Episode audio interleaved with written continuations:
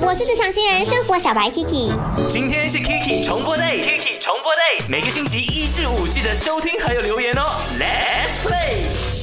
Kiki 的难题就是呢，如果你身边有一个人吃东西，他天天都要拍照，拍到那个食物都冷了，你不想要再这样子难受下去了，你会不会很直接的跟你朋友讲 Stop，不要再拍了，我要吃。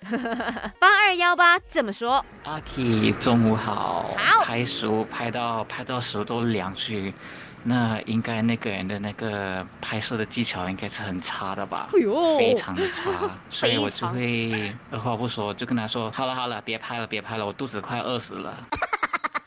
哇哦！我一听你的声音，我就知道说你是一个有话直说的人。可是这样的话，你的朋友应该会生气吧？我刚才在想哦，因为我听到八二幺八这位朋友还这样讲嘛，我在想象那个画面，好吧好吧，就赶快把那个碗碟拿过来，那就大大力的吃那个食物啊，吃面啊，然后他就呃。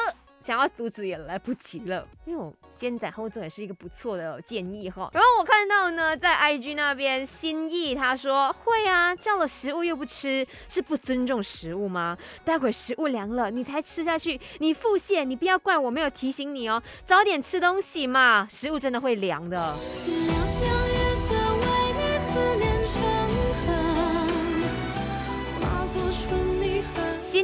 他说我每一次哦都不让我朋友拍，我要快点吃。还有 Samuel 说我会，然后过去就问他，你电话吃饱了吗？怎么样？吃完了哦，我要吃了。哎，你们都很直接哦，现在的年轻人们佩服哎，我也要向你们多多的学习。好，以后我都不要用这么温柔的那个语气去说话了，我要很 hush 的，快点，我要吃，然后我就没有朋友了。